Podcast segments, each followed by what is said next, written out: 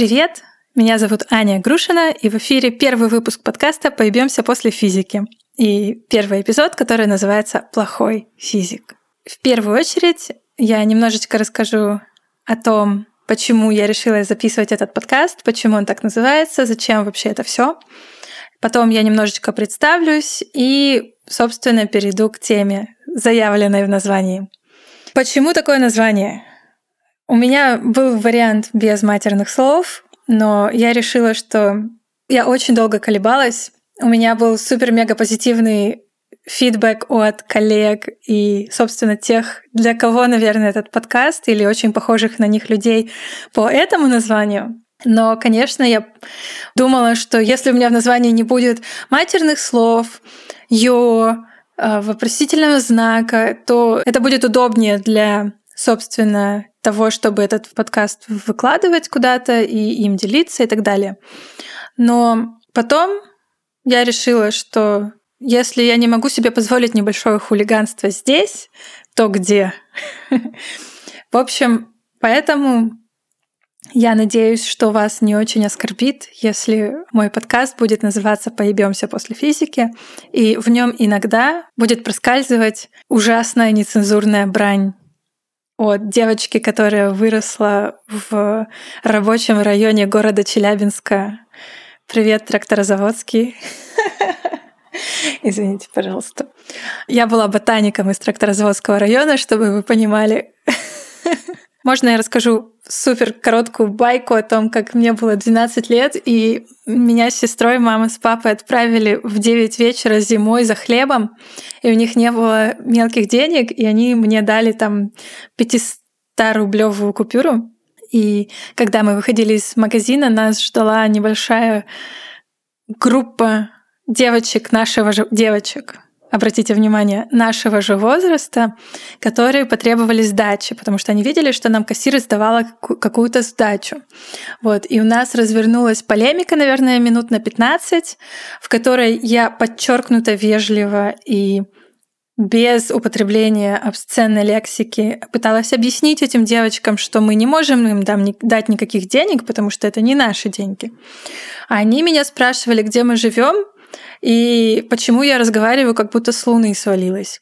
В общем, когда мы увидели, что к девочкам подходит, э, двигается подкрепление в виде каких-то мальчиков, я решила, что ладно, и мы сторговались на каких-то там монетках, на каких-то мелких деньгах. И я, конечно, не знала, где какая купюра, достала более крупную купюру перед тем, как им ее дать. Но поскольку у нас было джентльменское соглашение, так сказать, и они его уважали, они не стали форсировать события и приняли то, что мы договорились, и не стали наглеть.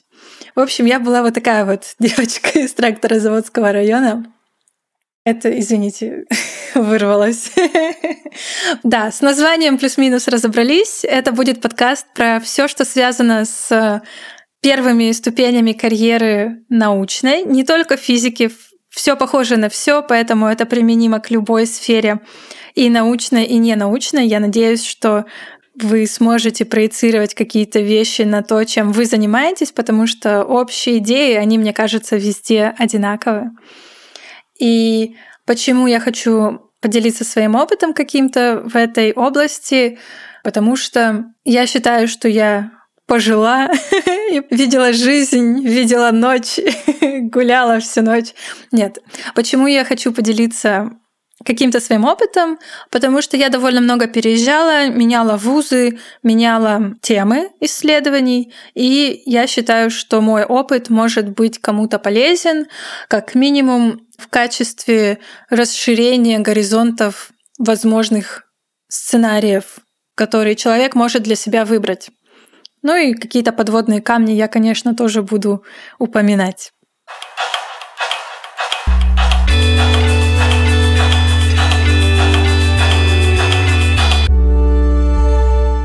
Это первый проект, который я делаю достаточно в такой систематической форме. Еще у меня есть страничка в Инстаграме, куда я выкладываю свои фотографии. Это одно из моих больших хобби. И пишу часто всякие длинные и не очень тексты про жизнь и не только. И это такой достаточно спонтанный проект. Инстаграм я изначально заводила, чтобы прокачивать навыки именно фотографии. Он мне, кстати, принес очень много классных людей, вот, за что ему спасибо и всем привет.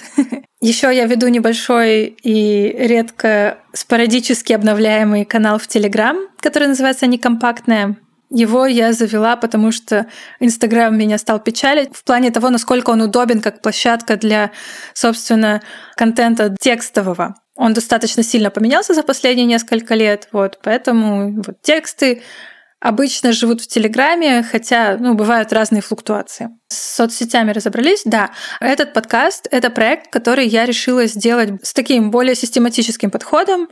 Я считаю, что он может быть полезен людям, и он очень будет полезен мне, потому что я хочу научиться более структурированно говорить. И поэтому я решила, что у этого подкаста будет Patreon. Если вам полезно то, что вы здесь услышали, если вам кажется, что это хорошая идея, я буду очень рада, если вы меня поддержите. И это поможет, конечно же, покрывать какие-то технические расходы на этот проект. И я считаю, что должна быть возможность у людей, которым хотелось бы сказать какое-то спасибо, сказать какое-то спасибо. Спасибо и востребованность в нашем мире очень часто измеряется в деньгах. Именно поэтому я решила, что вот пусть будет такой вариант. Вам не обязательно мне платить за то, что я тут говорю. Но если вам хочется, вы можете. Я заранее говорю вам огромное спасибо. Для более продвинутых патронов я обязательно сделаю какие-то ну, не знаю, методички, не методички, но это будет в будущем. Я об этом более подробно расскажу, когда это появится. Потому что на это нужно время. И, как показал опыт записи этого подкаста, время — это то, что очень сложно найти, поскольку я работаю, у меня почти полная ставка, я работаю 4 дня в неделю. У меня маленький ребенок, которому два с половиной года, который ходит в ясли, но три дня в неделю я дома с ребенком, мы дома с ребенком и с мужем, да, и у нас нет бабушек, дедушек поблизости, поэтому свободное время — это роскошь, и время, когда можно сесть и спокойно поговорить в микрофон без диких криков на заднем плане, это еще большая роскошь. И я начала записывать первый выпуск, первые, скажем так, дубли я записала еще в декабре прошлого года. Я специально брала даже небольшой отпуск, чтобы с этим всем разобраться. Но мне все время что-то не нравилось, и потом я решила, что ну, это все совсем потеряло актуальность лично для меня, и я решила перезаписать даже первый выпуск.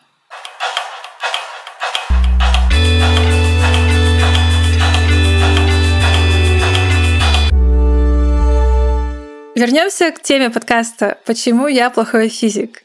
В первую очередь, как физик, я обязана спросить, перед тем, как разворачивать этот монолог, я обязана спросить, а что я имею в виду, когда я говорю «плохой физик»?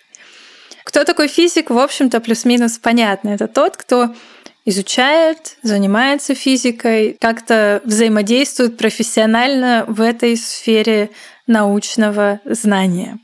Я бы так это описала. Что значит плохой физик? ну, это тема открыта к интерпретации. И забавно, что я часто про себя так думала, но я никогда не задавала себе вопроса, а что это, собственно, значит. Это был какой-то собирательный результат сравнения себя со всеми абстрактными идеальными физиками на свете. То есть я же не Ричард Фейнман, я же не Альберт Эйнштейн, я же не супер-пупер продвинутый чувак из физтеха. Ну вот, в общем-то, примерно вам сейчас, наверное, понятно, что значит плохой физик в моей голове. Да, то есть я училась не там, училась плохо, я никогда не держала в руках паяльник до того, как пришла в лабораторию. Я не умела хорошо читать научные статьи, я не умела структурированно думать. Мне кажется, до сих пор плохо умею структурированно думать. Я не умею хорошо сидеть на презентациях и сосредоточенно слушать лекции. Я легко отвлекаюсь и ухожу в какой-то астрал или рисую, или болтаю с соседом, там нужное подставить. И я не разработала навык задавания вопросов, привычку задавания вопросов в конце каждого семинара или лекции. Но, наверное, самые две главные причины, по которым я, наверное, все таки могу про себя думать, что я плохой физик, в том, что у меня всегда был фокус именно на себе, на том, насколько я плохой или хороший физик. Да, а это уже fail в некотором смысле, потому что это не важно. Важно то, как ты думаешь и о чем ты думаешь, и ищешь ли ты интересные вопросы. Все остальное, в общем-то, не важно. И второй очень важный момент — это то, что в некоторой степени надо мной доминировал какой-то страх. Страх дойти до конца, страх, что у меня не получится, страх, что вот надо принять какое-то окончательное решение, страх, что я плохой физик, да, ну то есть вот это вот сейчас такая самопсихотерапия пошла. Этот страх, он, я думаю, очень глубоко во мне сидел и до сих пор в некоторой степени сидит. И этот страх сделал, собственно, вопрос, плохой физик ли я, он сделал его самосбывающимся пророчеством. Конечно, если я думаю, что я плохой физик, я не буду сидеть и думать как-то более стратегически, как бы мне стать физиком получше, потому что ну я же уже плохой физик. Понимаете? В то же время, может быть, я была не таким уж и плохим физиком. Я могу абсолютно точно сказать, что я обожаю эту тему. У меня всегда очень много было страсти и энтузиазма именно к физике как дисциплине в общем, как к структуре анализа окружающего мира, как к теме, которая отвечает на одни из самых интересных вопросов в мире, во Вселенной. Да, это то, у чего нет пределов. Ты можешь думать о вещах сколь угодно маленьких, сколь угодно больших, о том, как это все вместе связано, и это абсолютный интеллектуальный восторг. Назовем это так.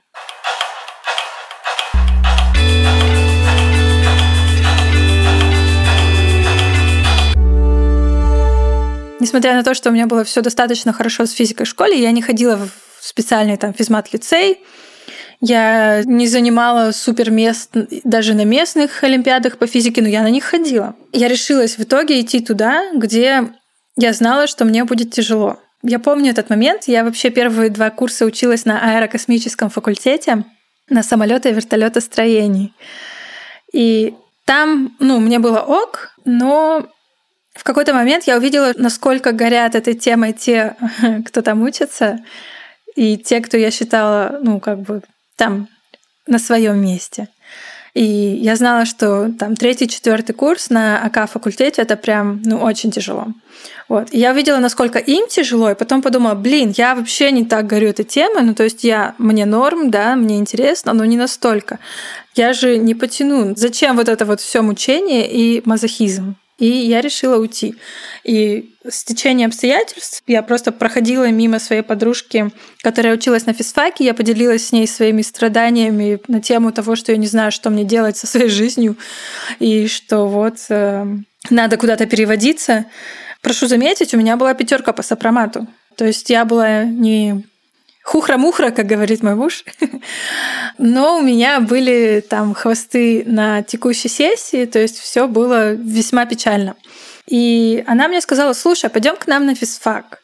Моментально притащила меня к декану. Декан посмотрела на мою зачетку, посмотрела с большим сомнением на тройку по физике, которая у меня там стояла за предыдущую сессию, и сказала, ну вы понимаете, что у нас более серьезный уровень, чем вот э, то, что вам читали. И я сказала, да, я понимаю. Поэтому я к вам хочу. В общем, декан в меня поверила и даже дала мне выбор, хочу я переводиться с понижением или без на бюджет, потому что я училась на бюджетном. Вот, и я приняла очень мудрое решение переводиться с понижением.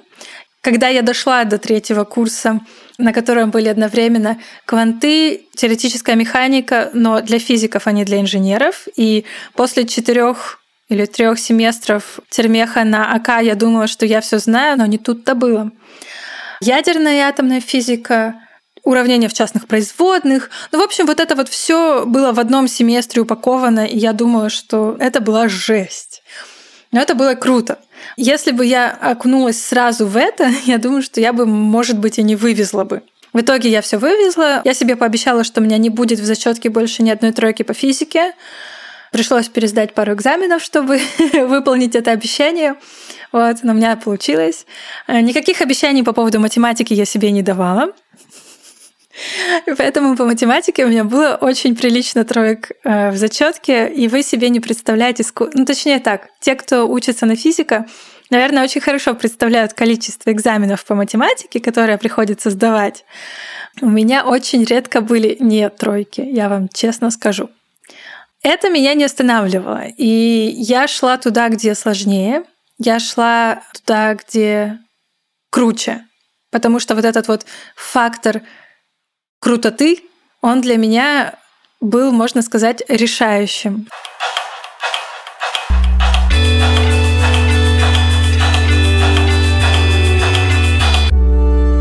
Извините, я не очень линейно рассказываю, но если для вас это большая проблема, то, наверное, мой подкаст не совсем для вас. Извините, пожалуйста. В общем, я недавно брала интервью для своего журнала, который я делаю по работе для нашей компании, где я беру интервью у наших клиентов. Вот. И я брала интервью у профессора, который ведет группу в Национальной лаборатории Аргон и в Университете Чикаго. Они делают детекторы для телескопа, который установлен на Южном полюсе. И мало того, что они делают ультра крутой нанофабрикейшн, нанофабрикацию, как сейчас говорят по-русски, оказывается. Вот мало того, что они делают нанофабрикацию просто круче некуда, по некоторым параметрам, да, по материалам и сложности, и перформансу. Так они еще изучают космологию, да, физику ранней Вселенной. То есть он специалист в обеих темах, понимаете? И его команда, мало того, что делает очень крутой нанофаб в очень крутой чистой комнате, они еще ездят устанавливать и обслуживать эти детекторы, которые оперируют внутри dilution fridge. Dilution fridge — это холодильник, который откачивает температуру системы глубоко за 250 милликельвинов. То есть мы говорим о десятых, сотых долях градуса выше абсолютного нуля. Да? Вот. То есть эти детекторы оперируют внутри этих э, холодильников, и эта команда не только занимается нанофабрикейшн, они еще ездят их обслуживать на Южный полюс. И когда я брала у него интервью, я сидела и думала, боже, почему я не знала, что можно делать такое PhD? Почему я не знала, что есть такие опции постдоков? Я вам сейчас говорю, вы можете делать что-то ультра крутое. Вам просто нужно знать, что оно бывает.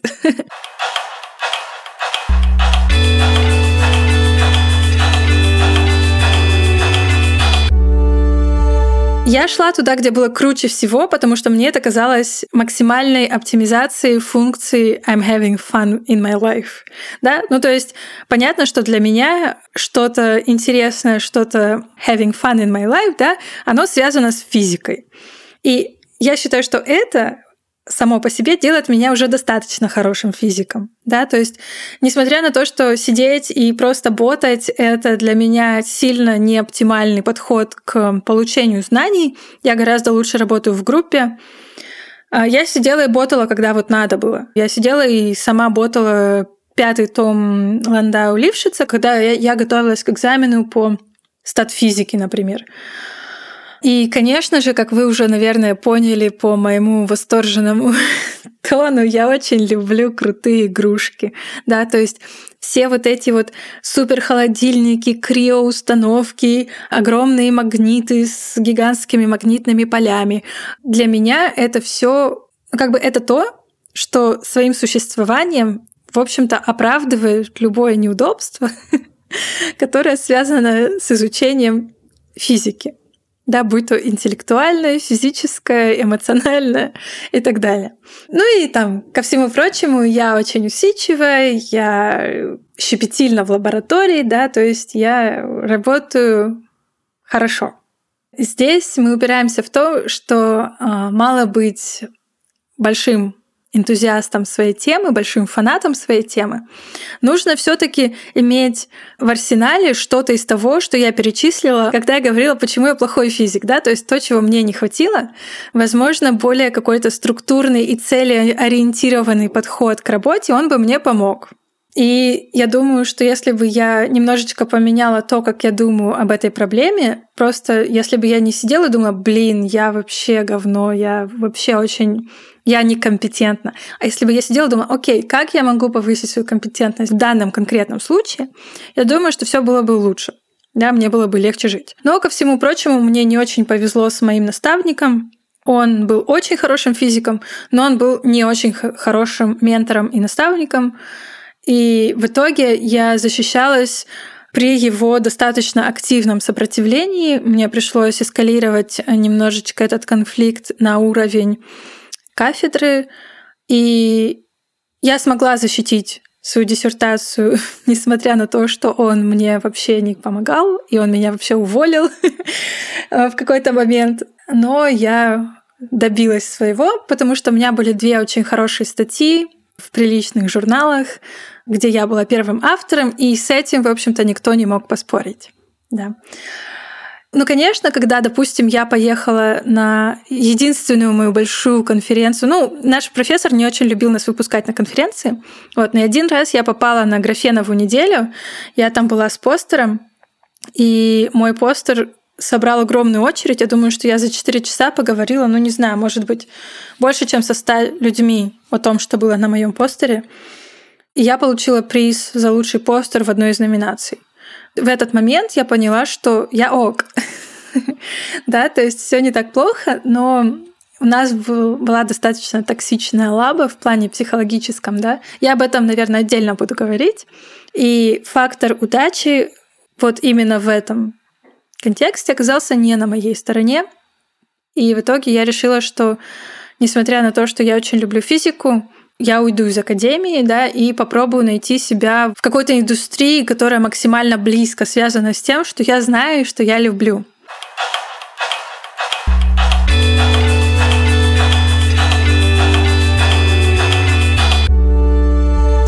Дала себе год на то, чтобы найти работу в R&D, но, к сожалению, с русским паспортом сложно получить приглашение на собеседование, если ты ищешь работу в Европе. И единственная работа, которую я смогла найти, была завязана на технические продажи. И в итоге я осталась именно в этой сфере. Вот параллельно я начала заниматься научной журналистикой. Я писала статьи в «Науку и жизнь». И сейчас я свела эти две темы в одну, то есть я занимаюсь и техническими продажами, и я пишу это не совсем научная журналистика, это скорее маркетинг и научные коммуникации, вот. Но это все примерно из одной сферы, вот. И на самом деле я очень довольна тем, чем я занимаюсь. Если так подумать, то, ну, окей, я не училась в каком-то суперзвездном вузе, я э, не сделала какое-то супер-мега открытие. В общем-то, моя работа была достаточно скромна по своему уровню, но хотя, ну, можно сказать, что стесняться, в общем-то, нечего. По некоторым критериям я плохой физик, по некоторым другим критериям я вполне нормальный физик, да. И, собственно, вопрос в том, отличимы ли те результаты, которых я добилась, от достаточно хорошего физика сферического в вакууме, да? у которого, возможно, были бы какие-то из тех навыков или привычек, которых мне не хватало. Но, возможно, у него бы не было каких-то других навыков и привычек, которых у меня, да, хватало. Вот. То есть вопрос в том, отличимы ли мои результаты от хорошего физика. Ну, тут судить, конечно, не мне. Это скорее вопрос, на который имеет смысл ответить вам самим для себя, если вас такой вопрос волнует. И я хочу напомнить о том, что вот этот вот ярлык, который мне почему-то было важно на себя повесить, хороший я физик или плохой, он работает как самосбывающееся пророчество. И об этом, мне кажется, очень полезно помнить, и об этом нужно думать, чтобы не потом сидеть и не думать, что ну вообще-то я был ок физиком, да, но я так был занят, тревожась о том, что я плохой физик, что я в итоге им и стал.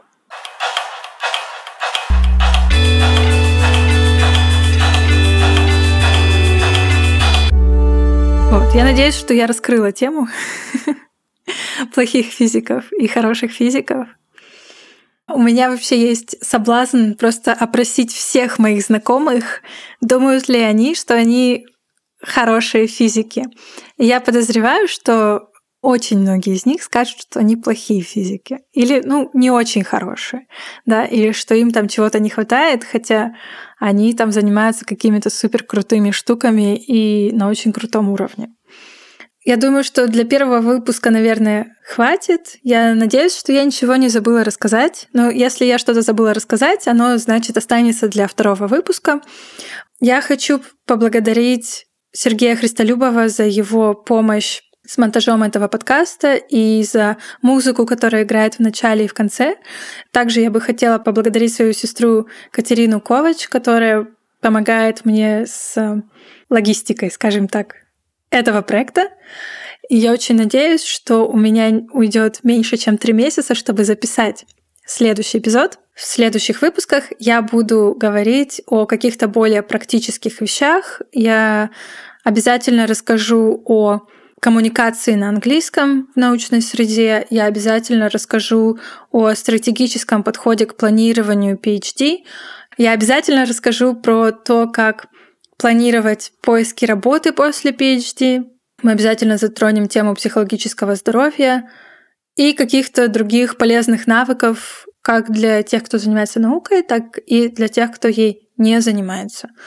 Примерно такой разброс тем я планирую затронуть. И если у вас есть какие-то предложения, комментарии, пожелания и так далее, вопросы, пожалуйста, пишите их в комментариях на любой платформе, на которой вы можете мне писать комментарии. Вы можете мне написать в Телеграм, в Инстаграм, во Вконтакте и так далее. Я буду очень их ждать. И я надеюсь, до новых встреч!